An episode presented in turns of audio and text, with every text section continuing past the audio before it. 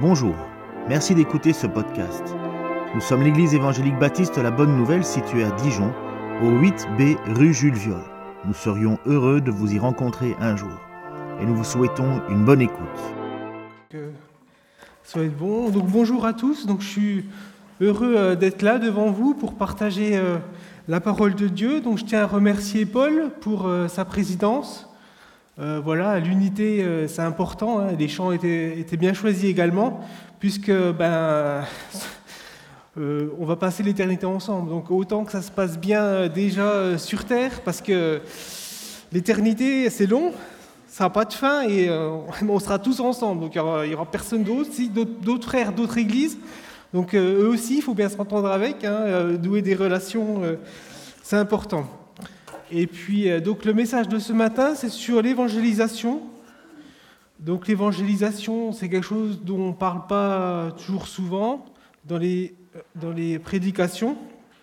Et pourtant, si nous sommes ici présents, c'est qu'à un moment donné, quelqu'un nous a partagé l'évangile. Sinon, euh, si personne ne nous avait partagé l'évangile, je ne serais pas devant vous, vous ne serez pas dans la salle, il n'y aurait pas d'église. Hein. Donc voilà, donc, euh, c'est Ken qui m'a demandé de. qui m'a donné ce thème à, développer aujourd'hui. Il pensait que je serais plus à l'aise que lui pour le faire, mais en fait, pas du tout, parce que c'est, c'est quelque chose de difficile pour chacun d'entre nous, ça demande beaucoup de sagesse. Et puis, euh, tout d'abord, est-ce que vraiment on doit évangéliser? Est-ce que c'est une mission que le Seigneur nous a donnée? Ben oui, puisque dans Matthieu 28, le Seigneur Jésus-Christ lui-même dit Allez, faites de toutes les nations des disciples, les baptisant au nom du Père, du Fils et du Saint-Esprit. Donc oui, c'est le Seigneur qui nous demande clairement de faire des disciples.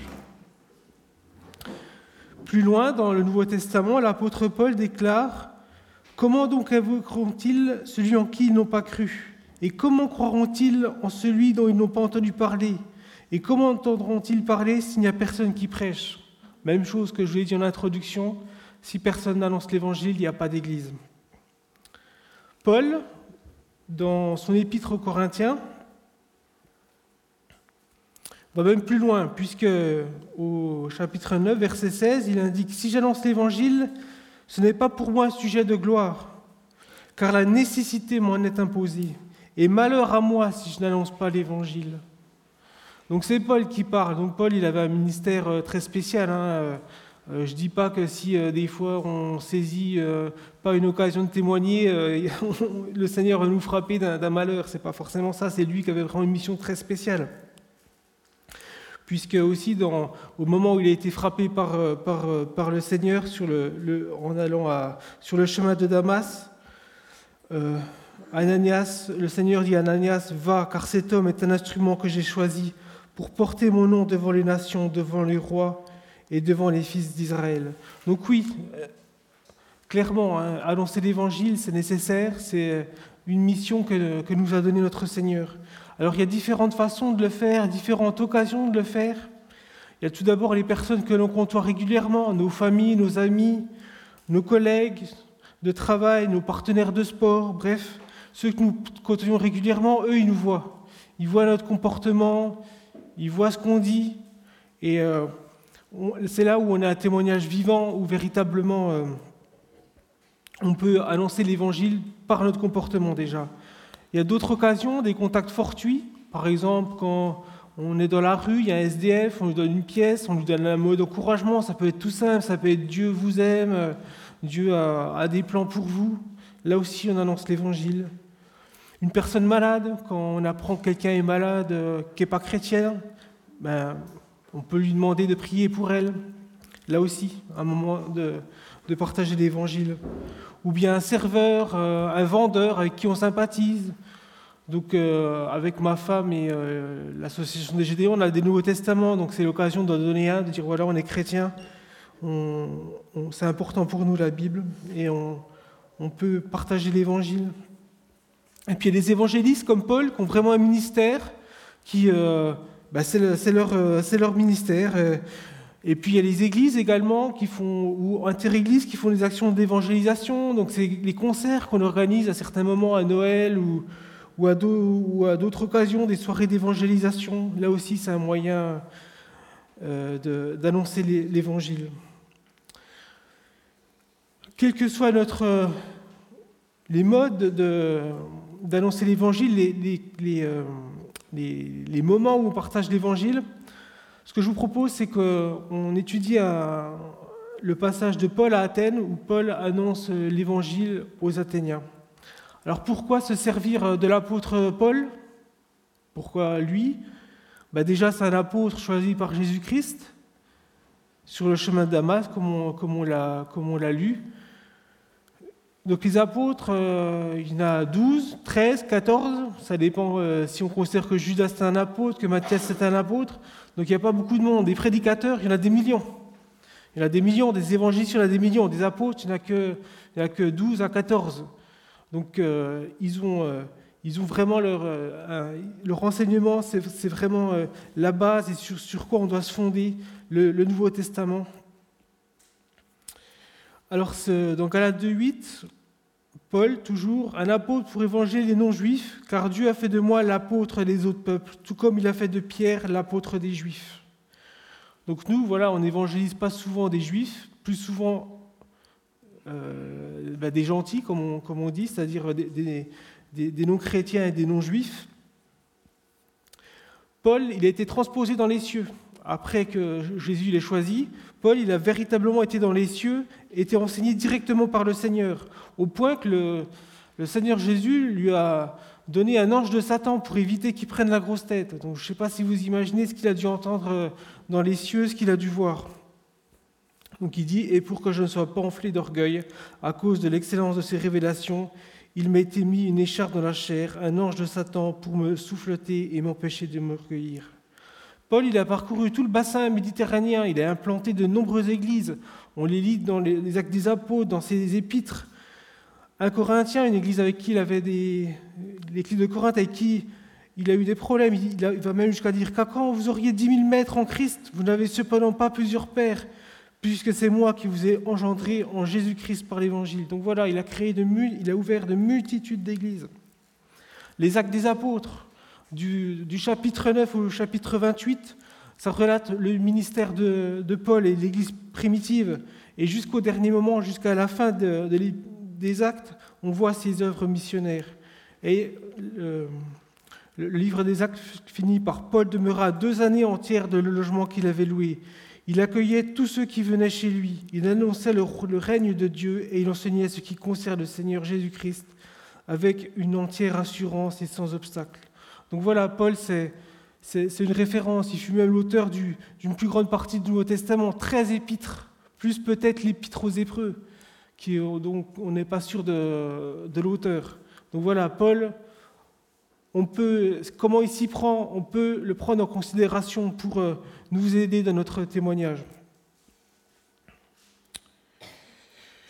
Donc avant de, lire le passage en question, je vais, je vais prier pour, euh, pour le message.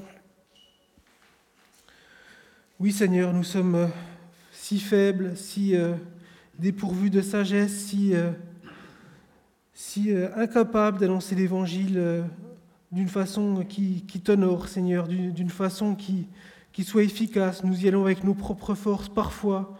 Nous manquons d'intelligence, de sagesse, nous avons de la maladresse. Et aujourd'hui, nous voulons nous pencher sur euh, comment tu as inspiré euh, ton serviteur Paul pour justement améliorer notre témoignage et, vraiment que ton nom soit béni à travers nous, dans nos contacts, dans toute notre vie, toutes les personnes que nous rencontrons que ton nom soit glorifié et que ta, parole et l'obéissance à elle se propagent dans Dijon, dans nos familles, à notre travail. C'est dans nom Jésus que nous te le demandons. Amen. Je vais lire le passage qui est un peu long, donc je vais le lire une seule fois, hein, je ne vais pas reprendre après, puisqu'il y a, y, a, il y a 19 versets. Donc c'est euh, dans les actes, c'est le moment où Paul est à Athènes. Ceux qui accompagnaient Paul le conduisirent jusqu'à Athènes. Puis ils repartirent chargés de transmettre à Silas et à Timothée l'ordre de le rejoindre au plus tôt. Pendant que Paul les attendait à Athènes, son esprit était profondément indigné à la vue de cette ville pleine d'idoles. Il s'entretenait donc dans la synagogue avec les juifs et les non-juifs qui craignaient Dieu, et chaque jour sur la place publique avec ceux qu'il rencontrait. Quelques philosophes, épicuriens et stoïciens se mirent à parler avec lui. Les uns disaient Que veut dire ce discoureur? D'autres, parce qu'il annonçait Jésus la résurrection, disaient Il semble qu'il annonce des divinités étrangères. Alors ils l'attrapèrent et le conduisirent à l'aéropage en disant Pourrions-nous savoir quel est ce nouvel enseignement que tu apportes? En effet, tu nous as fait entendre des choses étranges. Nous voudrions donc savoir ce que cela veut dire. Or, tous les Athéniens et les étrangers qui résidaient là ne passaient leur temps qu'à dire ou écouter les dernières nouveautés. Paul, debout au milieu de l'aéropage, dit Athéniens, je vous trouve à tout point de vue extrêmement religieux. En effet, en parcourant votre ville et en examinant les objets de votre culte, j'ai même découvert un hôtel avec cette inscription À un Dieu inconnu. Celui que vous révérez sans le connaître, c'est celui que je vous annonce. Le Dieu qui a fait le monde et tout ce qui s'y trouve est le Seigneur du ciel et de la terre, et il n'habite pas dans les temples faits par la main des hommes. Il n'est pas servi par des mains humaines comme s'il avait besoin de quoi que ce soit, lui qui donne à tous la vie, le souffle et toutes choses. Il a fait en sorte que tous les peuples issus d'un seul homme habitent sur toute la surface de la terre, et il a déterminé la durée des temps et les limites de leur lieu d'habitation. Il a voulu qu'ils cherchent le Seigneur et qu'ils s'efforcent de le trouver en tâtonnant, bien qu'il ne soit pas loin de chacun de nous. En effet, c'est en, lui que nous avons la vie, le mouvement et l'être, et comme l'ont dit aussi quelques-uns de vos poètes, nous sommes aussi de sa race. C'est ainsi donc, puisque nous sommes de la race de Dieu, nous ne devons pas croire que la divinité ressemble à de l'or, à de l'argent ou à de la pierre, sculptée par l'art et l'imagination de l'être humain. Sans tenir compte des temps d'ignorance, Dieu annonce maintenant à tous les êtres humains, partout où ils se trouvent, qu'ils doivent changer d'attitude, parce qu'il a fixé un jour où il jugera le monde avec justice par l'homme qu'il a désigné. Il en a donné à tous une preuve certaine en le ressuscitant. Lorsqu'ils entendirent parler de résurrection des morts, les uns se moquèrent et les autres dirent Nous entendrons là-dessus une autre fois. Ainsi, Paul se retira du milieu d'eux. Quelques-uns, cependant, se joignirent à lui et crurent. Parmi eux figurait Denis l'aéropagite, une femme du nom de Damaris et d'autres avec eux. Donc impressionnant hein, l'argumentaire de, de, Paul, c'est pas ça qu'on va développer, on va plutôt euh, euh, développer l'attitude de, Paul, puisque le titre de mon message c'est Être disposé à l'évangélisation, l'exemple de Paul. Donc on peut noter plusieurs choses. Tout d'abord, Paul, c'est pas lui qui décide de rester à Athènes. Ça a vraiment été dirigé par les circonstances et par le Seigneur. Donc lui, euh, il, il, devait, euh, il devait, attendre ses, ses, amis évangélistes comme lui. Et il était à Athènes. Alors qu'est-ce qu'il fait quand on a un contretemps? Ça nous arrive tous. Un train qui arrive en retard, ou la queue dans un magasin, bref. On doit attendre, on, est contrarié. Et qu'est-ce qu'il fait, Paul? Donc euh, on est contrarié, donc ça arrive à tout le monde parce que notre vie, c'est n'est euh, pas réellement celle qu'on imaginait dix années auparavant. On, est bien. Là, je suis à Dijon euh, depuis 2009. il y a 20 ans, je pensais, on m'aurait dit tu seras à Dijon pendant 13 ans, j'aurais pas cru. Donc les choses se passent pas forcément comme on veut. Il y a des contrariétés. L'apôtre Paul, même dans son ministère, lui, a été, euh, tous ses plans ne sont pas imaginés. Pourtant, il était inspiré de Dieu, il était dirigé par Dieu, il était enseigné par Dieu. Et pourtant, ce n'est pas, s'est pas passé comme il voulait. Dans Acte 16, 16 il, il, ajoute même Ayant été empêchés par le Saint-Esprit d'annoncer la parole en Asie, ils traversèrent la Phrygie et le pays de Galatie. Vous voyez, ça ne se passe pas toujours comme on veut. Et Paul, il voyageait, donc il aurait pu se reposer, il aurait pu. Euh, il aurait pu, euh, oui, il n'y a pas de téléphone portable à l'époque, mais il aurait pu, il aurait pu euh, euh, être contrarié et, rien faire. Ben non, lui, qu'est-ce qu'il fait? Il va visiter la ville. Il va visiter la ville au point qu'il voit tous les temples avec les, idoles. Et là, on peut voir son indignation. On peut voir son indignation. Moi, je ne suis pas toujours indigné quand je fais du tourisme et que je vois des, temples romains hein, ou, euh, ou qu'il y a des reportages à la télé. Mais lui, de voir que, que d'autres dieux, des dieux qui n'existent pas, aient pu, euh, être, euh, aient pu être vénérés, ça le mettait hors de lui.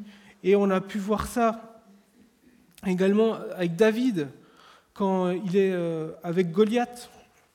Là aussi, une indignation dans 1 Samuel 7, 26. Goliath qui insultait le,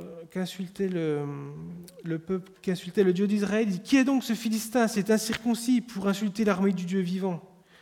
Ou alors notre Seigneur Jésus-Christ lui-même, quand il est dans le temple, il entend, où voit le commerce qui se fait dans le temple, il, il leur dit Il est écrit Ma maison sera appelée une maison de prière, mais vous, vous avez fait une caverne de voleurs.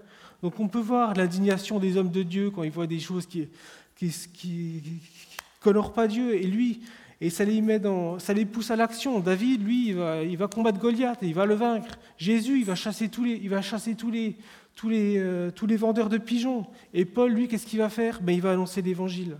Il va annoncer l'évangile dans Athènes. Et comment il s'y prend? Ben, Il va là où il y a du monde, il va à la synagogue.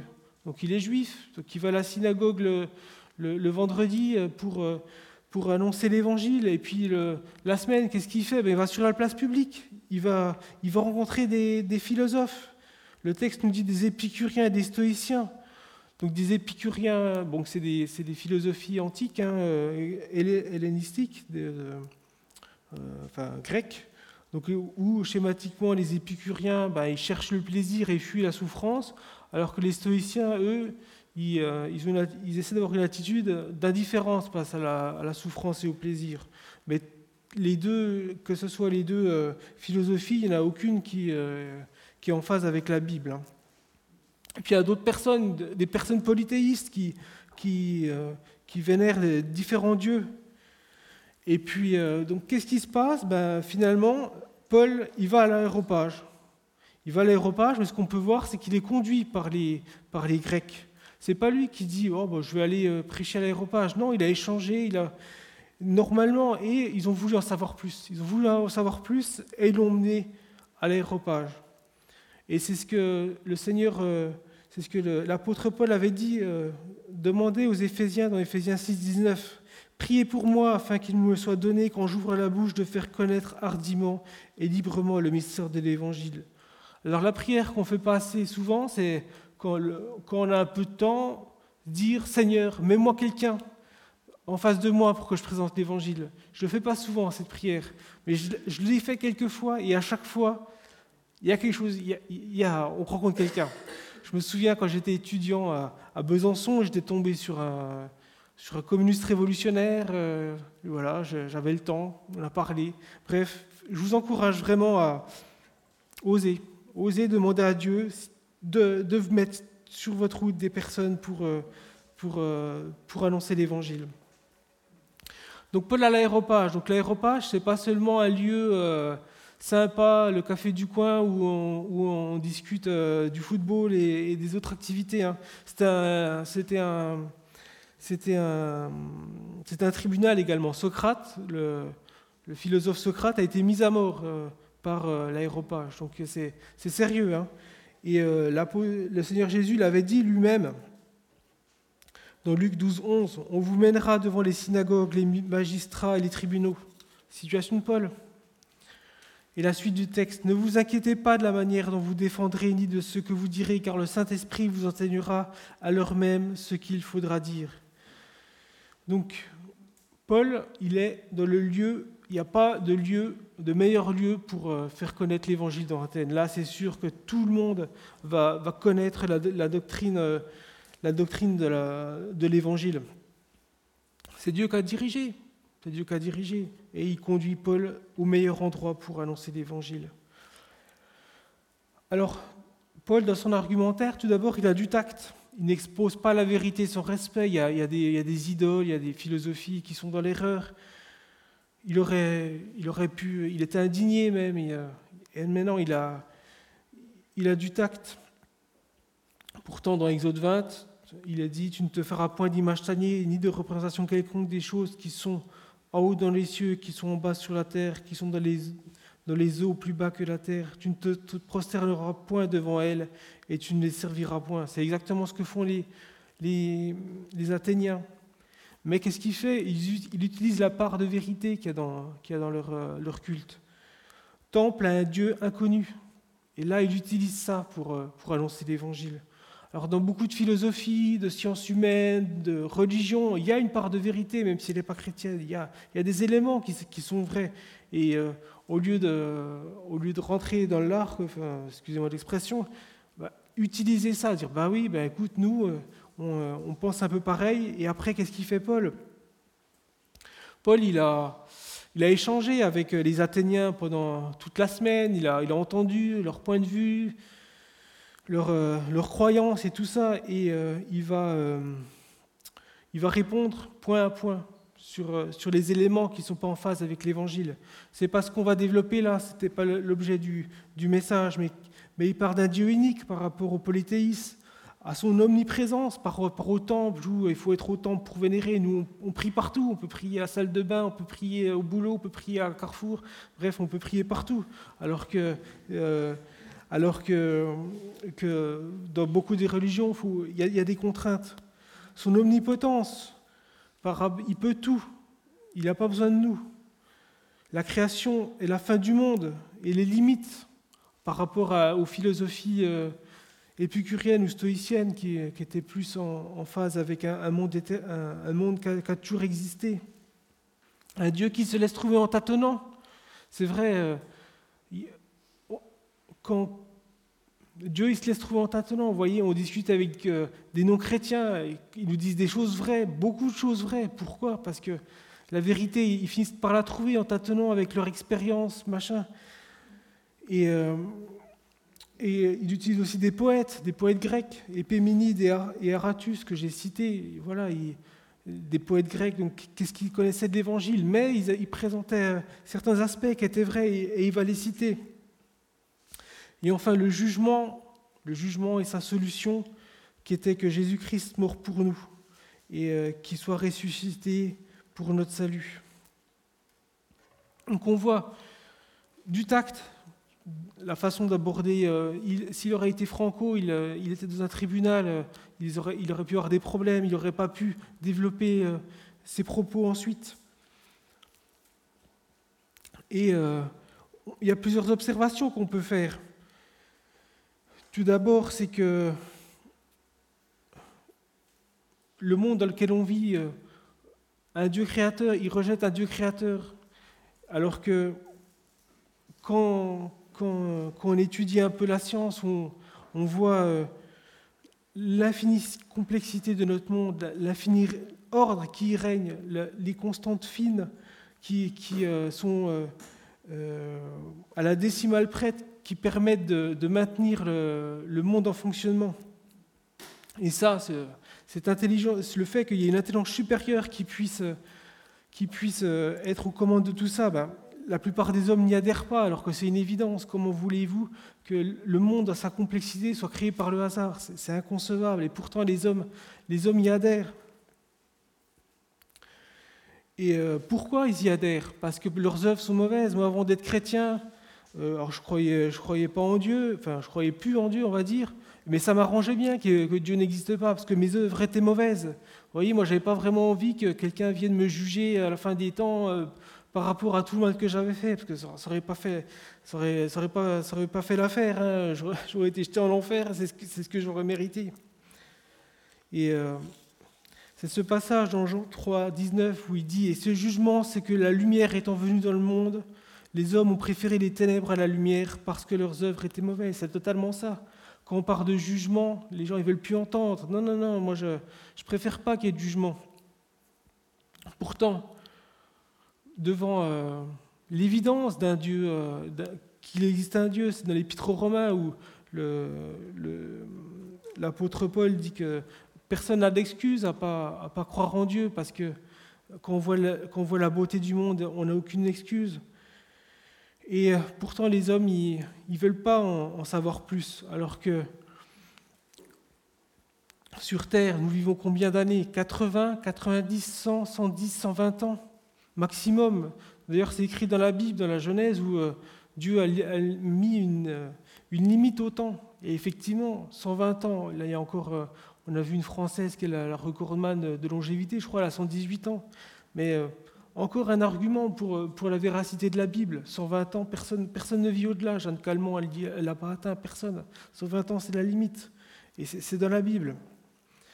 Et les gens, voilà, ils rejettent, ils rejettent l'Évangile alors, alors que on vit 120 ans au maximum et l'éternité, comme je vous l'ai dit en introduction, c'est long, c'est long. Qu'est-ce qu'il y a de plus urgent que de savoir où on va aller à la fin, à la fin de notre vie? Qu'est-ce qu'il y a de plus important?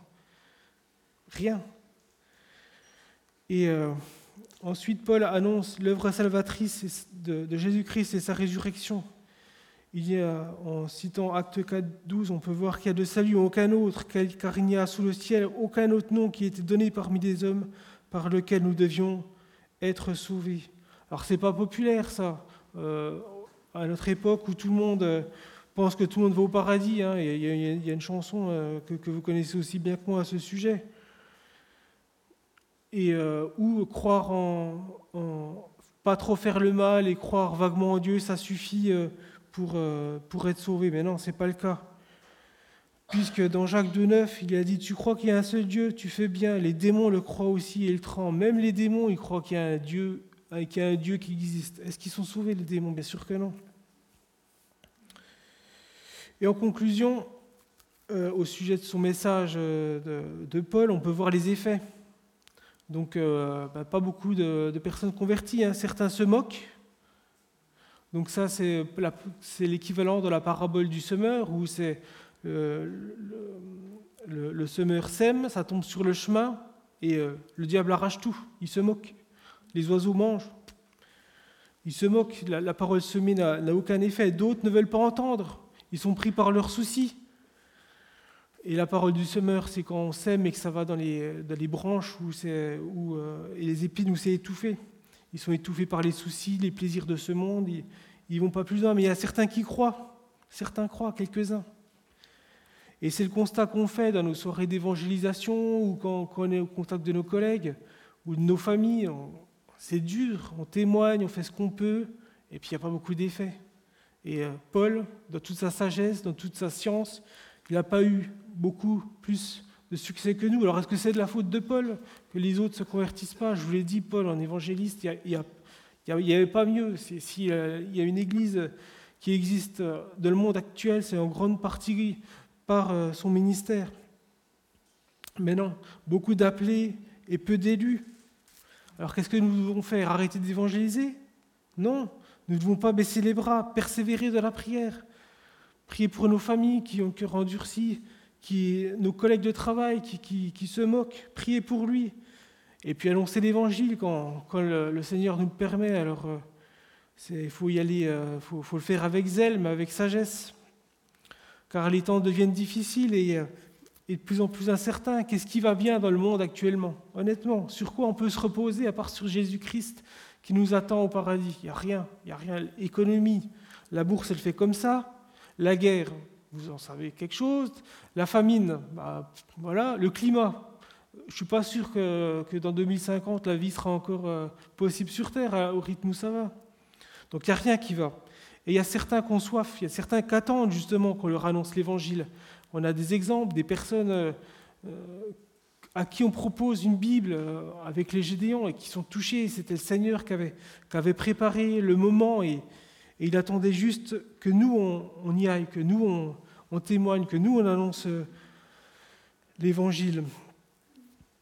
Et euh, ça, c'est euh, dans Éphésiens 2.10, encore un verset, car nous sommes son ouvrage et ont été créés en Jésus-Christ pour de bonnes œuvres que Dieu a préparées d'avance afin que nous les pratiquions. Donc les bonnes œuvres, ça en fait partie, annoncer l'Évangile. Quand on a une occasion, il faut la saisir. Il ne faut pas, faut pas en France, on ne risque pas grand-chose hein, annoncer l'évangile. Alors on est embêté avec la laïcité, mais ce n'est pas grand-chose par rapport à ceux qui, se font assassiner, euh, ceux qui se font jeter en prison. Hein. Nous, on, peut y aller. Hein. Alors comment annoncer l'évangile? Ben, En étant bien disposé, comme l'apôtre Paul. Avoir conscience que c'est Dieu qui dirige les circonstances, un contretemps.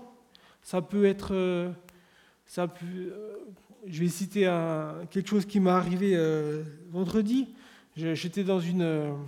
je suis allé acheter une pâtisserie et il y a la vendeuse, c'était la toison d'or, et la vendeuse qui s'en va. Alors elle avait, elle avait l'uniforme, donc j'ai vu que c'était elle, j'arrive, je dis mince, bah, y a, je vais devoir attendre. Donc j'attends, et euh, bah, elle arrive, machin, elle s'excuse, bon, pas de souci.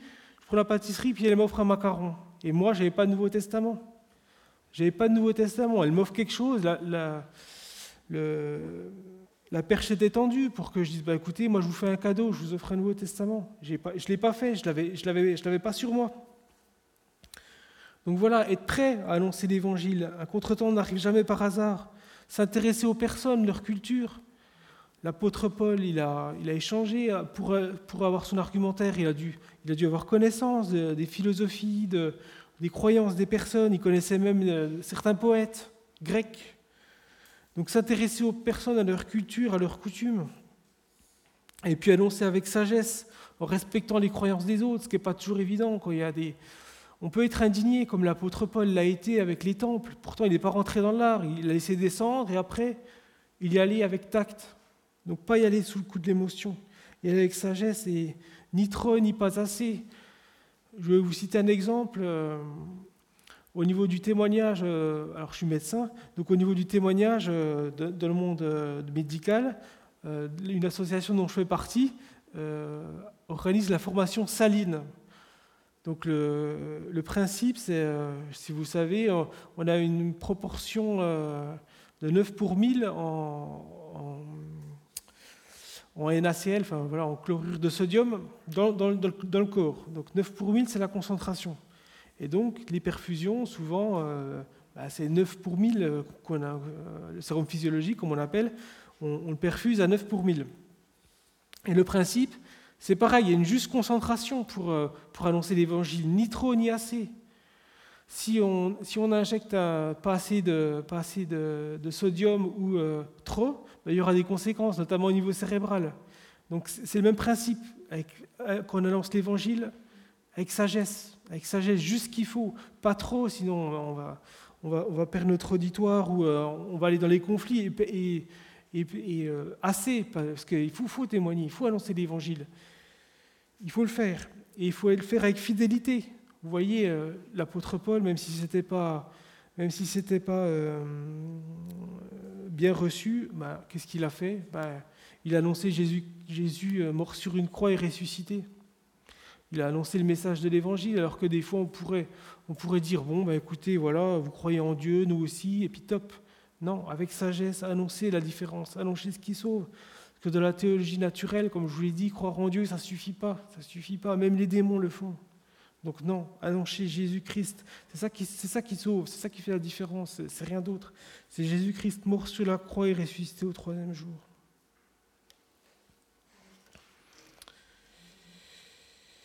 Voilà, donc je vais prier pour euh, finir euh, ce message.